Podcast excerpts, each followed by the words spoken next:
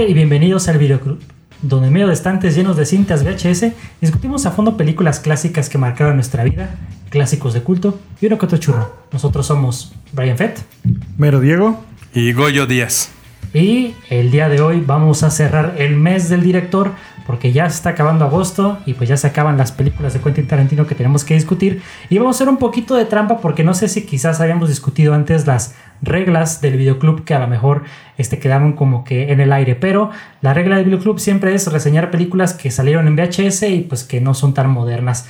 Aquí vamos a hacer un poquito de trampa porque pues les habíamos dicho que íbamos a reseñar las primeras películas del director que alcanzaran en el mes y pues Kill Bill 1 y 2 pues son del año 2003 y 2004 respectivamente, así que pues solo por esta ocasión vamos a hacer esta, esta pequeña trampa, pero pues bueno, estas, estas películas de Kill Bill eh, de hecho pasa una cosa muy interesante, porque normalmente el público moderno cuando mencionas algo que tenga que ver con Quentin Tarantino se imaginan sangre, explosiones, bueno no explosiones, pero mucha acción, eh, desmembramientos y no sé qué, literal, con la gente normal cuando piensa en Quentin Tarantino está pensando sin querer en Kill Bill. Así que pues vamos a empezar platicando de esta, de esta película que es la única que tiene una secuela de la filmografía de Quentin Tarantino. Y pues bueno, ¿les gustó Kill Bill? Goyo. Definitivamente me gustó, ya la he visto muchas veces y me permití verla de nuevo para hacer esta reseña del videoclub. Me gusta mucho, sí tienes razón, creo que la mayoría de las personas que conocieron por primera vez el mundo de Tarantino o este universo que crea es a través de las películas de Kill Bill y creo que a partir de eso se llevan una impresión de este director y a veces hay películas que les cumplen y hay otras que tal vez no les cumplan tanto como Jackie Brown, aunque haya personas que se enojen. Yo sigo insistiendo que esa película sigue siendo un ensayo para él, como lo dijo Hans. Pero miren, Kill Bill, que es lo que nos toca hoy, a mí me parece una maravilla y lo vamos a estar comentando. Sí, a ver tú, Diego. Ok, bueno, Kill Bill, eh, como que para las nuevas generaciones, yo creo que sí es un referente de Tarantino, ¿no? Eh, lo vimos con las películas anteriores. Obviamente con Jackie Brown no había nada de sangre. Eh, con Pulp Fiction, de hecho, no había también tanto. Lo, más es la escena eh, cuando le vuelan la cabeza al chavo que va atrás. Entonces, a partir de aquí es donde como que la gente lo reconoce más por esta parte de que es este muy sangriento su cine, ¿no? Aunque realmente esto, o sea, algo que al principio yo la vi la primera vez y me gustó mucho, la 1. La 2 sí me gusta, pero prefiero todavía la 1. Pero mucha gente ya después se empezaba a quejar de que, ah, no, es que básicamente eh, lo, lo mencionamos en capítulos anteriores, que decíamos de que él hace referencia a muchos trabajos anteriores, pero lo hace de manera excelente. Y creo que la joya de la corona en eso es Kill Bill. O sea, Kill Bill tiene referencias a todo lo que le gusta a Tarantino y lo puede representar de una forma excelente. Y aquí es como, yo creo que aquí es cuando la gente empezó a reconocer, o sea, bien raro. Nosotros aquí de este lado, de, eh, de la parte occidental, como que decíamos, ah, son muy churras las películas japonesas, orientales, taiwanesas, ¿no? Como que no le agarrábamos mucho eh, el sabor, a menos de que te gustara, sé que aquí somos cinéfilos y nos gustan pues las películas de Godzilla, algunas este, también de karate, este, japonesas, pero como que la gente decía están chafas, ¿no? Eso de que eh, le saquen un ojo a uno con, con la mano o que lo partan a, las- a la mitad con un sable. Eh, pero creo que Kill Bill lo puede representar muy bien. Tarantino lo hace de una forma extraordinaria. Eh, y también creo que aquí como que la gente empezó a respetar un poquito más ese cine de acción este que es oriental, ¿no? No me acuerdo. Fue después lo del Tigre y el Dragón, ¿no? Mm, creo Sí. un poquito antes, creo, porque el Tigre Dragón fue en el 2000, en el mero 2000. ¿Fue en el mero 2000? Ajá. Sí, pero sí, o sea, me acuerdo que antes la gente decía, están Pero mira, chavos". a ver, piénsalo. ¿Quién se acuerda del Tigre y el Dragón? Sí, o o, sea, sea- después de haber ganado y que fue muy renombrado, pues ¿quién, quién, la, quién la recuerda, O no? sea, la gente recuerda más. ¿Sí? Kill Bill. Sí, yo, yo también Nah, la recuerdo. ay, pero ¿te gusta más que Kill Bill? Ah, no, no, para. No. Fíjate que estéticamente y la forma en la que manejan y eso sí está padre. Y eso es algo en lo que él eh, sí se ve reflejado cuando están peleando acá, eh, que llega a Japón. Este, sí se ve más o menos eh, de este estilo, ¿no? De hecho, yo leí algunas páginas y vi algunos videos que decían que creo que Kill Bill 1 tiene como 58, 60 referencias a diferentes películas pero todas llevadas de una manera extraordinaria, entre referencias a películas, series, la música. música, o sea, porque la gente de repente decía, ah, sí es que el soundtrack está padrísimo lo que hizo eh, para Kill Bill. No, es música que ya existía en otras películas, pero que la retoma. Aparte, qué, o sea, qué gusto y qué lujo Tarantino decir, a ver, a mí me gustan las películas de acción. No, me gusta el anime.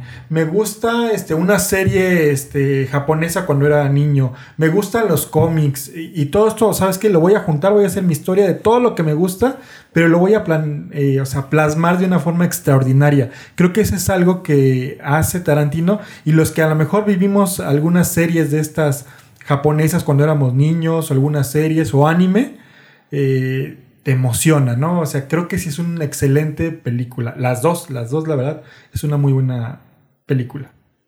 Sí, porque la verdad digo, ahí pasa algo bien padre que cuántos de nosotros quisiéramos hacer eso, que alguna vez quisiéramos hacer cine, ¿no? De que literal, ya por fin, ya con todo este tramo que tenía recorrido Quentin Tarantino de Perros de Reserva, Pulp Fiction, Jackie Brown, ya tiene él como las credenciales para presentarse en Hollywood y que la gente le dé rienda suelta a lo que él quiera hacer. Porque ahora sí que como el Rey Midas, no todo lo que toca lo hace oro. Ya que vimos que quizás no fue el caso, pero mínimo vemos que los productores le dijeron, va, si lo que, le lo que tú haces a la gente le gusta, pues vamos a darte carta suelta, ¿no? Y vemos que esto pasa con Kill Bill porque Quentin Tarantino desarrolla su película soñada de acción y como tú dices, digo, ¿quién ¿quién hace todo eso de juntar absolutamente todo lo que le gusta y que a lo mejor podría no tener sentido? Pero Quentin hace que tenga sentido. Porque, por ejemplo, ahorita que yo me pongo a pensar, ¿no? De que a mí también me gustan las películas de artes marciales y todo. Pero normalmente son ubicadas, no sé, en Hong Kong, en China. Pero Quentin hace que esta se ubique en un tramo en China, en Japón, en Estados Unidos. En México. En México. O sea, suma todo y me encanta porque tiene su estilo muy particular de saber robar. Y que quede claro, robar técnicamente de películas no es malo. El chiste es cuando plagias de que no le metes ni tu propia cosecha ni nada, no, ni siquiera reconoces de dónde viene. Y Tarantino, pues no, no tiene miedo de decir, no, pues esto yo tomé de tal película y esta otra. Y como tú mencionas, digo, de que la gente a lo mejor decía, no, es que el soundtrack es muy bueno, pero no ubicaban de dónde viene la música. Y de hecho, si ustedes la ven en Amazon Prime, en algún otro sitio que tiene una opción de, de detectar la música, se dan cuenta que en cada uno tiene Spaghetti Western, colección de Ennio Morricone, este, hits de soul de los 70s. O sea, es increíble cómo mezcla todo de una manera tan efectiva y de manera que se te quede bien grabada en la cabeza. Por ejemplo, al final incorpora esta canción de Malagueña, Malagueña Salerosa, eh, interpretada por el grupo Chingón. Y, y, queda bastante bien. O sea, todavía tú en la primera película dices, oye, qué excelente soundtrack. En la segunda, ya cuando tú lo buscas aparte, no es tan fabuloso el soundtrack, pero como estás escuchando las mismas canciones que vienen desde la 1, te permite generar toda una atmósfera que cuando cierras la, película en ese último momento es todavía superior, es increíble. Y todavía los créditos finales te vuelven a poner música, música que, que te vuelve a transmitir. O sea, la película no se acaba hasta el último segundo, donde verdaderamente ya te ponen una última escena de Uma Truman y que es fabulosa. Em, este Quentin Tarantino cuando era joven, que trabajó en un videoclub, que ya es una historia que muchos conocen, porque si son seguidores de Tarantino, saben casi parte o gran parte de su biografía, saben que Tarantino eh, era amante de todo este tipo de cine, de todo este tipo de cine que se le consideraba basura en Estados Unidos y que era como de nicho, era para frikis, era para geeks y él va retomando todos estos elementos y los incorpora en la película. A mí me parece poderosísima y yo había dicho que Pulp Fiction es una película totalmente americana, me parece americana en el sentido estadounidense. Pues a mí Kill Bill no podría decir que es una película universal, porque sería como muy osado decir que es universal, pero sí me parece que es una película global, donde tienes este, blancos, afroamericanos, franceses, una japonesa mitad china, mitad americana, donde tienes participación de, de estos pueblos fronterizos con México, cuando llegan a México y está el pan bimbo, cuando están haciendo los sándwiches. Em, Y yo al principio, por ejemplo, la primera vez que la vi, veía a Bill y me parecía como un, un personaje limitado y me parecía gris. Eh, en estos últimos años que él ha vuelto a revisitar esta última oportunidad, me parece que es fabuloso. Me parece que Bill es un gran personaje y, y, me encanta que sea tan realista, porque aquí en México estamos acostumbrados a que las producciones te tienen que poner al actor que esté de moda o que el que sea más guapo para que sea el villano. O en su tiempo ponían a Sergio Goyri, ¿no? Pero aquí me gusta cómo lo hace real Tarantino, cómo te muestra la frontera, cómo te muestra un, una costa en México, porque presumiblemente están en, en, Guerrero o en Oaxaca, ¿no? Me, me, gusta mucho cómo Uma Thurman va manejando en este como medio espacio selvático. Eh, a mí me parece por eso que no es una película americana, sino que es una película global, donde siendo de cualquier tipo de raza eh, o, de lugar o origen, te sientes identificado. Yo la sentía una película al mismo tiempo que americana, muy mexicana, muy japonesa. No sé qué les puedo transmitir a ustedes. Sí, o sea, es totalmente. O sea, está, está bien como Tarantino no se fue con la parte de mostrar solamente los mexicanos con esta parte de sombreros y una casa así vieja. Y horrible. No, este, no, o sea, está padre cuando van, como dices, cuando van a la costa. O sea, tú vas por ahí, si tú alguna vez has visitado estos pueblitos, dices, ah, a lo mejor yo estuve en ese lugar, ¿no? Donde se veía un letrero de la Pepsi en la carretera. Sí, de viejitos, ¿no? Sí. Típico. Pero viejitos que no eran tan viejitos aquí en México. No, no, no, o, sea, sí. o, sea, viejitos para Estados Unidos, pero era el logo anterior aquí en aquí México. En México, no, eso era muy interesante. De hecho, no sé si se acuerdan en el cine, todos se preguntaban quién iba a ser el actor que iba a ser Kill. Eh, Bill, perdón. Entonces decías, como quién, o sea, y sí, como que pensabas, va a ser alguien importante, alguien nuevo. A mí sí me dio gusto que fuera David Carradine. ¿No? Y aparte, o sea, ya cuando lo ves, sí, tiene razón, o sea, y aparte es que estamos viendo de que es lo que a él le gusta, o sea, si alguien vio este, al principio la serie de Kung Fu y que después hicieron así como que la, la continuación ya cuando estaba con su hijo y que también ya estaba grande. Kung Fu, la leyenda, la leyenda continúa, continúa en el canal 5. Entonces, este, decía, sí, claro, es el gran maestro del Kung Fu. Tendría que ser Bill, David Carradine. O sea, no, no decía así como que, ¿cómo ese señor viejito puede ser Bill? No, claro, o sea, es el gran maestro del Kung Fu, ¿no? El que puede hacer ese gran movimiento que solamente él podía hacer, ¿no? Para, ¿cómo se llama el movimiento que detenía el corazón? El ah. golpe de los cinco puntos, ¿no? O algo así. Que de hecho viene de una película, ¿no? Sí, creo que. Pero acuérdate que a él no se lo enseñan. No, pero él, él sabía de esa sabía. técnica, ¿no? Ajá. De hecho, está padre porque cuando sale Hattori Hanzo ese personaje eh, era de una serie que le gustaba a Tarantino, que sí, no sé si alguien, alguien lo vio, que se llamaba Shadow Warriors, que era, era también así como de guerreros japoneses. Uh -huh. Y ese actor eh, salía en esa serie, era como de los 80, 70 y era Hattori Hanzo. Entonces, cuando sale aquí y dice, soy Hattori Hanzo el que hace las espadas, así decías, o sea, es exactamente algo que a él le gustó. Es como si nosotros vemos y llega un viejito con lentes y así, soy el maestro Roche. Y ¡ah, es el maestro Roche! O sea, es esa cuestión de que él, lo que a él le gustaba, lo plasma muy bien. Entonces, Bill eh, se me hace un gran papel para David Carradine. Y como dice Goyo, es muy padre cómo lo plantea en, en varios lugares. Y aparte es muy interesante porque como eran unos eh, pues asesinos internacionales, eh, también eso es muy importante que estén por todos lados. De hecho, eh, cuando mencionan a cada asesino que es este, una serpiente, uh -huh. eso él lo toma de la sociedad serpiente de Marvel. Porque sí, o sea, si tú ves este, cómo se llama cada uno, ahí se llaman unos de la sociedad serpiente. O sea, uno que sí es medio geek. Si dices, ay, ese, pero pues así se llama los de la sociedad serpiente, sí son, digo, no todos son mujeres, de hecho hay uno que es Cottonmouth, que ahí se llama uno, este, pero es un, un hombre, ¿no? Uh -huh. Pero casi todos son los, este... Que es este actor que sale en, en Perros de Reserva, ¿no? Madsen. Sí. Que aparte yo había leído por ahí también de que no solamente eso de la referencia de Marvel, sino que también cada una de las serpientes, por la raza, bueno, el tipo de, de serpiente que son, va conforme a la personalidad de cada uh -huh, quien. Sí. Por ejemplo, el personaje de Bernita Green, que dicen que la serpiente que ella es, que es, es acostumbrada a alguien que está cazando la presa y que cuando el momento es correcto, ataca, que es como esa Cuando saca la pistola para Exacto, dispararle sí, a Black Mamba, Ajá. que es esta, esta cuata Uma Thurman. Y que después Kobe Bryant confiesa que agarró su apodo de Black Mamba, Black Mamba. por esta película, así que maldita sea. Bueno, no vamos a decir nada porque a mucha gente le gusta Kobe Bryant. Este, pues, está bien. A ti te gusta Kobe Bryant, ¿no? Es el Black Mamba. por favor. El Black Mamba. sí. Entonces ya quedamos que no ha habido nadie más grande que Jordan. Ah, bueno, eso sí. Pero, seguido eh, es Kobe. seguido. Sí, sí, sí. O sea, yo creo que en segundo lugar. sí, Ah, yo pondría Carmalón. Es que Malone fue de la misma época de, Sí. de Jordan, sí. Jordan y Kobe ya fue la yo creo que fue la siguiente gran generación de, de basquetbolistas. Pero mira, eso habla también de la influencia que tiene Sí. Tarantino, de que bien curioso cómo él toma referencias de un lado y ahora a él le toman referencias. Claro. Pienso que es como el círculo de la vida casi ya completo.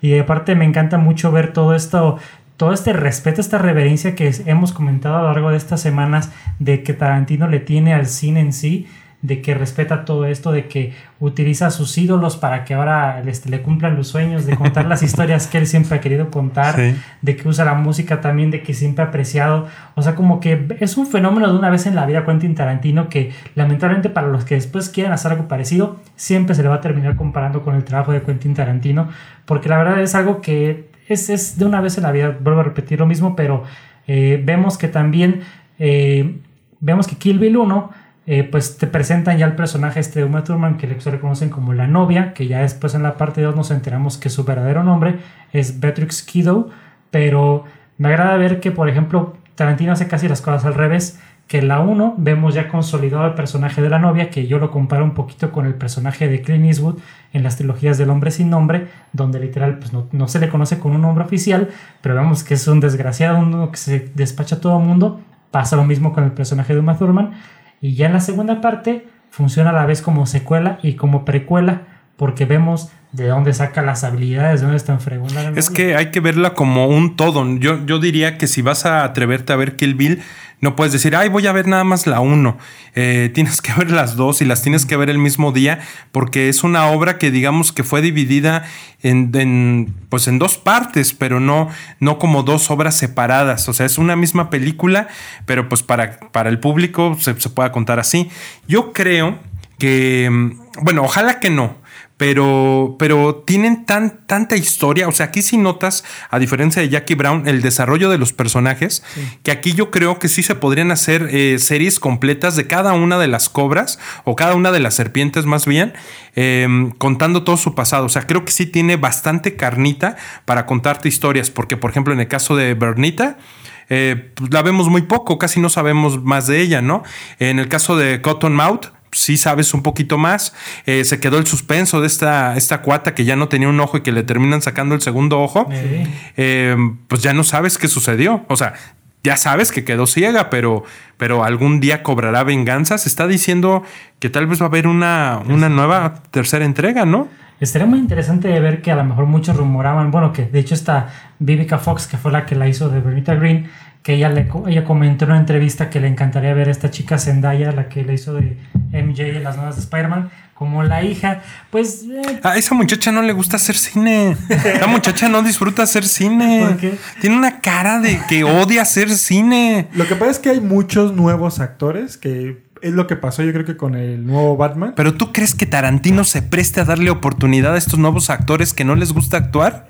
Es que eso lo dijo esta Vivica Fox, pero no es tanto como que Tarantino, o sea, dice, voy a tomar esta parte, no, o sea, eso fue un rumor que decían que quería que fuera Zendaya y que eh, su hija cobrara venganza, ¿no? Sí. Pero sí, o sea, como dice Goyo, es que hay muchas actrices nuevas que no, no saben gesticular. O sea, así de sencillo, o sea, o siempre utilizan eh, las mismas gesticulaciones. Entonces de repente dices, no le crees esta parte de, de que son tan buenos actores. O sea, ¿Sabes quién le podrían decir a Lupita Ñongo?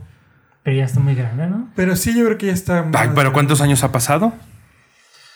De verdad, eso depende de qué tal si la hace todavía más al futuro, no como lo imaginamos nosotros, y hacer puede funcionar. Ojalá que no. A mí me gustaría que así se acabara Kill Bill, que no hubiera nada más. Pero bueno, siempre queda como, como estas posibilidades de un universo que se podría expandir. Tal vez a mí me gustaría en una serie, pero con los mismos actores. O en un cómic, así como pasó con Django Unchained. Sí, o como sucedió con Volver al Futuro, o Jericho, muchas series o películas que se han convertido en cómics. Sí, y esa continuidad. Tarantino creo que nunca ha hecho cómic. Estaría interesante, él puede desarrollar muy bien o explotar mucho lo que es un cómic, porque ahí puedes contar todo lo que quieras este y pues realmente de presupuesto no- y sin preocuparte te de autores, Sí. digo de actores, Actores, no, no, nada. Que le hablen al maestro Ramón Salas para que se lo dibuje. Sí. Saludos a Ramón. Pero este sí también algo que me encanta ver de todo esto que te expande todo, todo esto, estos elementos. De hecho, también hay un, un trámite ahí de, por ejemplo, cuando explica la historia de, de Oren Ishii, vemos que es un flashback en estilo anime, que vemos que si hasta quisieran hacer una extensión de Kill Bill en anime, se puede porque ya están las bases ahí y sabemos que pues, pegaría muy bien. O sea, pero yo también yo estoy de acuerdo con que no se haga una tercera parte. Yo digo que ya se contó la historia que se tenía que contar. Aparte, la que sigue tentativamente es la última película de Tarantino. No me gustaría que fuera con esta, que planea otra cosa totalmente diferente o algo que también sabemos que pues, va a estar conectando muy bien. Pero también hablando de rápidamente de las referencias, porque ahorita me acordé que pues obviamente sabemos que hace homenajes que a los westerns, a las de Kung Fu y por supuesto que el traje que está usando en la parte 1 la novia, pues es nada, más y nada menos que del mismísimo Bruce Lee. Así y sí, es. o sea, me encanta porque este, eso también hace que la gente que a lo mejor no conoce este cine los está introduciendo a estas nuevas películas, estas nuevas formas de contar historias que mucha gente lamentablemente no está viendo cine clásico. O sea, como que ve las películas de Tarantino y muchos dicen, pues está padre, pero hasta ahí. Pero no se preocupen por escarbarle y decir, ah, es que la sacó de tantos lados y no sé qué. Y yo pienso que hasta aprecias más la obra en un conjunto, ¿no? Pero mm, ya no hay como mucho gusto por las referencias. Es, ok, Kill Bill es buen producto, ah, sí me gustó, no me gustó, pero no van a, no están excavando como tú dices. Creo que es una película increíble, a mí me gustó mucho. De hecho, estaba buscando los tenis, que son unos japoneses ASICS, Ah, eh, y, o ni, no sé qué, pero pero desgraciadamente hay diferentes modelos y yo quiero exactamente los de Uma Thurman porque son una pequeña variante, creo que son de para hacer tai chi, pero hay para correr, y hay muchos modelos. Creo que eso es Onitsuka, creo que es el modelo Onitsuka Tiger de ASICS. Eh, los pueden encontrar en Amazon, en Netshoes y en otras plataformas este de venta. De Fayuca. Pero pero sí, o sea, Promocionamos tenis. estos, eh, pues los elementos que vemos en la película son tan poderosos para la cultura pop, ¿no? Y hay algo que yo quisiera agregar eh, de la segunda película que me encanta, es el monólogo que se avienta Bill al final sobre... mm, Haciendo la analogía de Superman, eh, cómo Superman es un héroe que realmente su identidad secreta o bu- bueno, más bien, él, él siempre es Superman y, y habla de que Clark Kent es como la manera en que él ve a los, a los humanos o a los hombres. humanos. Ajá. Y le dice a esta cuata, a, a Uma Thurman, pues le dice, pues es que tú eres una asesina. Y entonces no puedo justificar a Bill, jamás lo podré justificar, pero yo creo y quiero atreverme a decir que, que Bill amaba mucho a Uma Thurman. Claro que lo que le hizo fue terrible, no se lo puedes hacer, pero al final de la película te das cuenta que Beatrix también ama a Bill. También lo ama. O sea, le tiene un odio, pues por obviamente le pega un balazo. No puede, o sea, no, no, no. Le mata a todos. le mata a sus amigos, le mata al novio, que pues no quería mucho al novio, era una manera como de escaparse. Se lo expone Bill, pero, pero me gusta cómo a pesar de que ejecuta esta maniobra como si fuera el Bart Simpson que le hace el del toque de la muerte, pero hace este toque para pararle, para paralizarle el corazón. Al final ella sufre sabiendo que pues se va a parar Bill y se va a morir. Sufre, yo la veo sufrir. Y me gusta esa relación porque al final son como leones. Los leones no pueden cambiar su naturaleza. Este, son animales salvajes. Y ellos dos eran así. O sea, tenían que terminar la relación así. Y qué padre que pudiera reencontrarse con su hija. Eh, cuando la ves en el baño llorando, es súper emocionante porque lo logró. Todo lo que tuvo que padecer y estar eh, en coma cuatro años y levantarse. O sea, si una película habla del poder de la mujer, de todo lo que es capaz, es Kill Bill. Definitivamente. Claro, por supuesto, porque también mucha gente habla ahorita de está de moda el empoderamiento femenino y no sé qué. Y se va, yo pienso que con las cosas superficiales. En cambio, Kill Bill, el personaje que construye Quentin de la novia, es tan completo porque no tiene miedo de usar una mujer fuerte que está a gusto con su feminidad, con su maternidad y con todo lo que compone ser una mujer que es lo que la separa tanto a nosotros los hombres, que no tiene nada malo ser diferente, sino que simplemente cada quien vea sus virtudes, ¿no? Y por eso también, qué padre que, que haya construido este gran personaje, porque Quentin escribe muy buenos personajes femeninos hablando de todo esto. O sea, él no, no se va con recursos así de moda y yo qué sé, y eso se aprecia mucho de ver una película como esta, porque es un icono del cine de acción. Para mí, yo pienso que el personaje de la novia está dentro del top 10, y si no es, es caso personal mío, top 5 de los mejores personajes del cine de acción. Es que ya ahorita eh, yo creo que es lo que más adolece el cine, que, y más a lo mejor en la parte de personajes femeninos, porque construyen un personaje nuevo. Y él, como dices, lo hace con referencias, pero siempre con un gran cuidado. Como decíamos, esta parte de. es una referencia tal cual a, Bruce Lee, pero genera el propio personaje. Y ahorita lo malo es que están haciendo es que dicen, ah, vamos a sacar una James Bond femenina. ¿Por qué sacas una James, James Bond mujer? Porque ya ves que es lo que dicen ahora que quieren hacer. No, o sea, genera un personaje propio que tenga referencias a James Bond, pero que no, que no sea James Bond. O Porque sea, si no sería una discriminación positiva. Claro. Es, o sea, transforma todo a femenino para vender y no se dan cuenta que eso iría en contra del movimiento feminista donde oh, pues nada más estoy generando un artículo de consumo de algo que ya está posicionado, lo hago femenino y lo vendo. No, pues eso iría en contra del feminismo, sino tendrías que generar personajes de origen totalmente fuertes y eso es Uma Thurman. Es un personaje poderosísimo. Sí, y de hecho estaba muy bien representado porque al final eso fue algo que me gustó, que nos sorprende, porque ella ni siquiera esperaba a su hija. O sea, esa parte, o sea, no es algo que digas, es que como madre iba este, a rescatar a su hija. Ella ni siquiera sabía que su hija seguía viva, ella ni siquiera sabía eso. Ella lo hace por convicción propia, por ella misma, o sea, a lo mejor sí es por venganza, pero es por ella, o sea, no es por otra persona. Y ya al final esto aparte eh, da un gran refuerzo el que, ok, aparte de que lo hago por mí, porque así como que a ella no le importaba si vivía o moría, pues yo voy a llegar hasta donde tenga que llegar. Ya sufrí muchísimo, pero ya cuando ve a su hija y que le confiesa a Bill todo esto, dice, o sea, no, ya tengo, ahora sí ya tengo algo por qué vivir. Entonces es muy interesante y lo genera muy bien este personaje. Eh, y creo que es, lo hizo de una manera muy, muy, muy adecuada y que no sacara, que no se enterara de la hija, a lo mejor, eh, ahorita ya sería un cliché y seguramente cualquiera lo haría, que al terminar la primera película sale eso, ¿no? Este, y ahora está la hija viva. Entonces, ¡ah, no! o sea, estuvo bien que eso lo mencionara que en los la última media hora. Fue de la última película. media hora. Porque es sorpresivo cuando ya llega aquí a México y ya pregunta por él. Tú dices, a ver, momento, le falta más de media hora a esta película. ¿Qué va a pasar si ya va a llegar con Bill? Y está todo este monólogo, está esa parte que te transmiten de cómo está con su hija.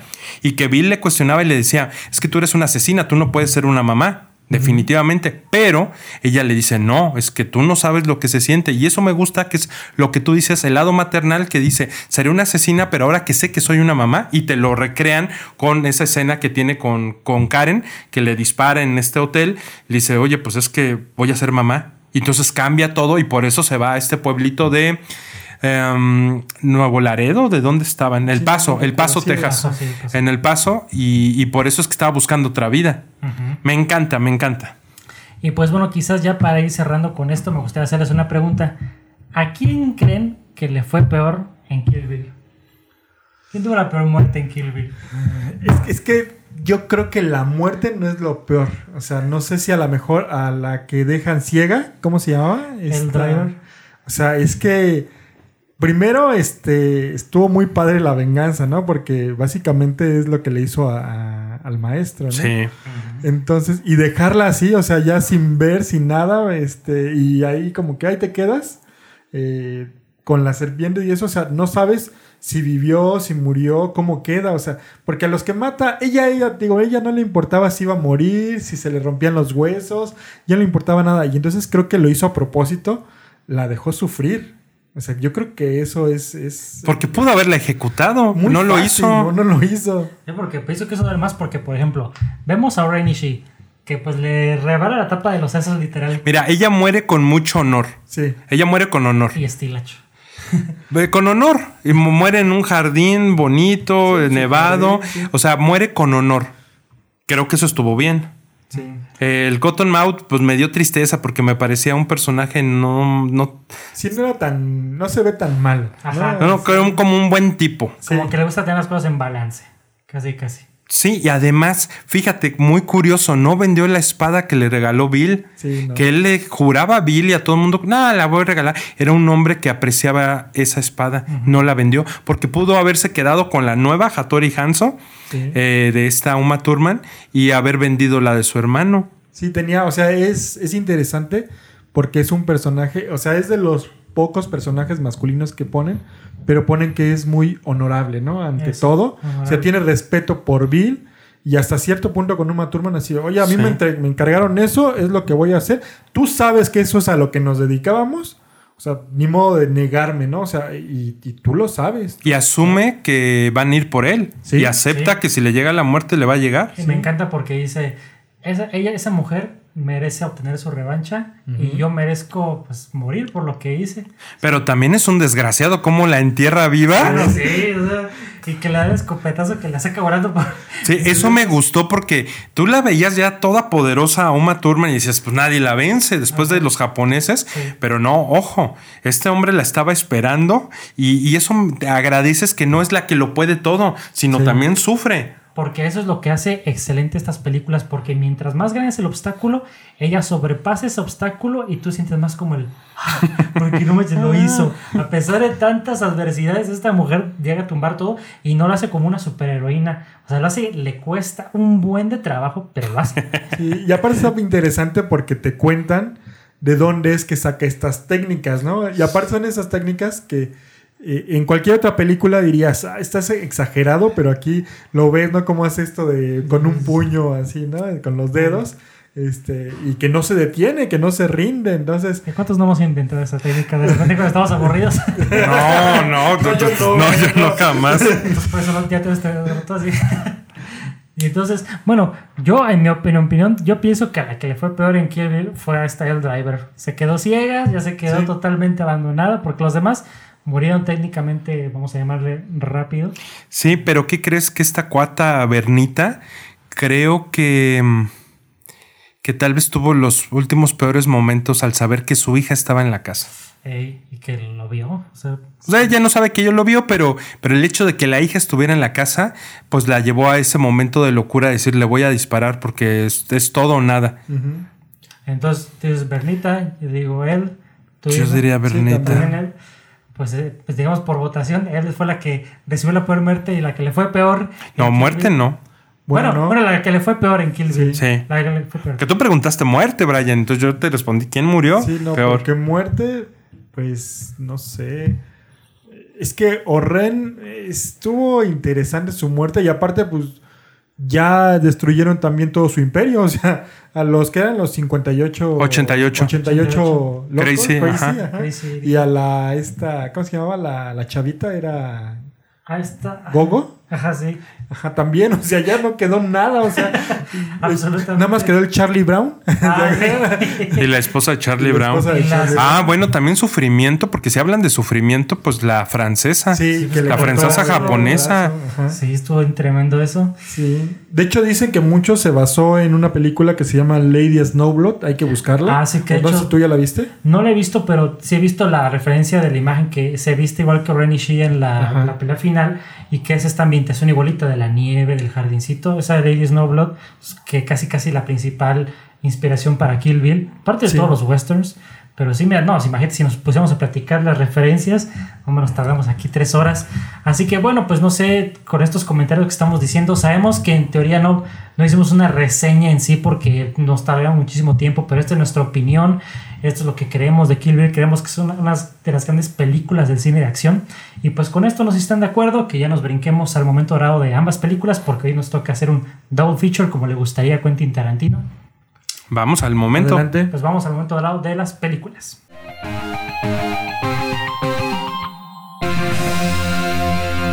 Y el primero de nuestros momentos dorados es de Kill Bill 1. Es. Se lo lleva la masacre de los locos 88.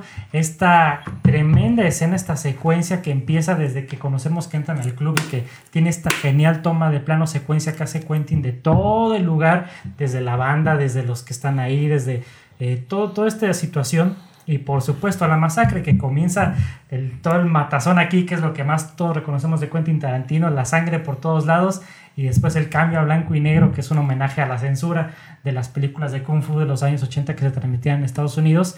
Y no, es una cosa genial del momento dorado que hemos escogido para Kill Bill 1. Y pues bueno, como les dijimos, este es un double feature, así que vamos a tener nuestro segundo momento dorado en este momento. Y nuestro segundo momento dorado es para Kill Bill 2 y se lo lleva se nos hace los honores, se lo lleva la escena de cuando la novia Beatrix Kiddo sale golpeando del ataúd donde la enterraron viva. Porque como lo hemos comentado, es una emoción tremenda cuando empieza a entrenar todo este golpe que le enseñó Pai Mei. Se me ha desgraciado Pai Mei, pero que sabía lo que hacía. y que me encanta porque como iba, le hace como con su barro así. Y no, sí, es donde es un clímax emocional tremendo porque vemos todo el sufrimiento que ha tenido desde la película 1 y hasta ese momento y que vemos que su gran momento de victoria es cuando sale de, de, pues, de, ese, de ese ataúd y pues al final como película de terror sale con esa mano tipo zombie. Tipo Evil Dead, como el póster de Evil Dead. Sí, sí, sí, referencia a una película de terror tal cual, que sales de un ataúd, ¿no? Evil Dead de Sam Raimi, que esperemos reseñarla pronto en octubre. Sí, ya. Y la verdad esto se ve que está genial porque, pues como decimos, toma de tantos lados y por eso se tenía que merecer el momento dorado de, el segundo momento dorado de, de la noche o del día, donde quiera que estén viendo este, este episodio. Así que pues bueno, con esto nos vamos directamente a nuestras calificaciones de ambas películas. No sé si quieren una por una o que las dos como un todo. Total, aquí vamos a dar libertad. Comencemos contigo, Diego. Yo creo que esto, como decía Goyo, es un eh, producto completo, o sea, no lo podemos separar. Y fíjate que al principio yo decía, no sé, pero no, sí le voy a dar las cinco palomitas. Sí, sí se las merece, más si eres eh, un gran fan de las películas de acción. Si te gusta el anime, si te gusta las referencias a series viejitas de acción, no sé, desde El Avispón Verde, las películas de Bruce Lee, o sea, todo esto es una gran referencia entonces sí, realmente merece las cinco palomitas. Totalmente. Ahora yo también estoy de acuerdo con Diego de que de por sí las películas en sí son muy buenas, pero cuando tienes un poquito de conocimiento más allá de lo que las llevó, cómo se construyeron y toda la pasión que tiene Tarantino sobre el cine, en particular de este género, la disfrutas muchísimo más. Es como si estás acostumbrado antes a consumir cine de acción típico, como no sé, una rápido y furioso que vamos a llamarle, que es como carne de aburrera. De repente llegas con esta que conoces de dónde viene la carne, la granja, es como comete un prime rib aquí de calidad. Así que esto es un prime rib, las películas de Kill Bill. Yo por eso también le voy a dar cinco palomitas porque se las merece con creces. Y pues bueno, ahora nos vamos con Tío Goyo. ¿Cuántas palomitas? Bueno, yo no le voy a dar palomitas otra vez la salchipapa. ¿Qué está pasando en este momento? Yo quiero agradecerle al señor Tarantino. Voy a agradecerle al señor Tarantino por hacer una obra tan maravillosa. muchas, muchas gracias porque esta película es el sueño de todo friki, el sueño de todo geek.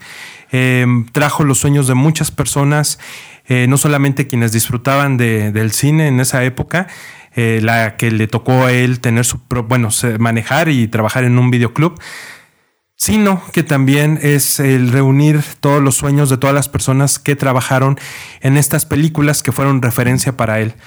Eh, así que muchas gracias, muchas gracias señor Tarantino y sobre todo a Uma Thurman que lo hace tan maravillosamente. Por eso el día de hoy me declaro incompetente de asignar palomitas porque me parece vulgar darle unas palomitas a una obra tan grande como Kill Bill. Muchas gracias ha roto otra vez los términos de, categorización y de calificación y se agradece porque la verdad sí se lo merece todo, todos los laureles que se pueda tener casi de cine de acción para estas películas son una joya literal en todo el sentido de la palabra así que pues si la reseña pasada de Jackie Brown pues los había dejado un poquito algunos molestos por ahí nos comentaban de cómo es posible pues sabemos que a lo mejor está ya, están un poquito más contentos, pero si no, esta es nuestra opinión. Nos gustaría saber entonces si ustedes, ¿qué les parecieron estas películas de Kill Bill? Escríbanos en los comentarios si les gustaron, si son de las personas que no les gustaron, también se vale, pues en, en gusto se rompen géneros, pero expliquen qué fue lo que más les ha gustado de estas películas y si creen que sea de lo mejor que tiene Tarantino que ofrecer. Así que pues con estos pensamientos, estas calificaciones es como damos por concluida esta edición de doble función, de double feature del videoclub, hablando de las películas de Kill Bill. Oficialmente se ha terminado agosto, se termina el mes del director de Tarantino, pero si ustedes están de acuerdo y en un futuro vamos a poner dinámicas para que si les gustaría que continuemos con esto de los meses del director, nos lo hagan saber y qué otras películas gustaría que reseñáramos de aquí al futuro. Eh, les adelantamos que para septiembre va a haber unas dos ediciones de Videoclub, pero es porque vamos a estar este, preparando cosas geniales en YouTube que les van a encantar. Así que pues esto es todo por hoy. Nos despedimos. Yo soy Brian Fett. Yo soy Mero Diego. Y yo soy Goyo Díaz. Y no olviden seguirnos en redes sociales. Hasta la próxima.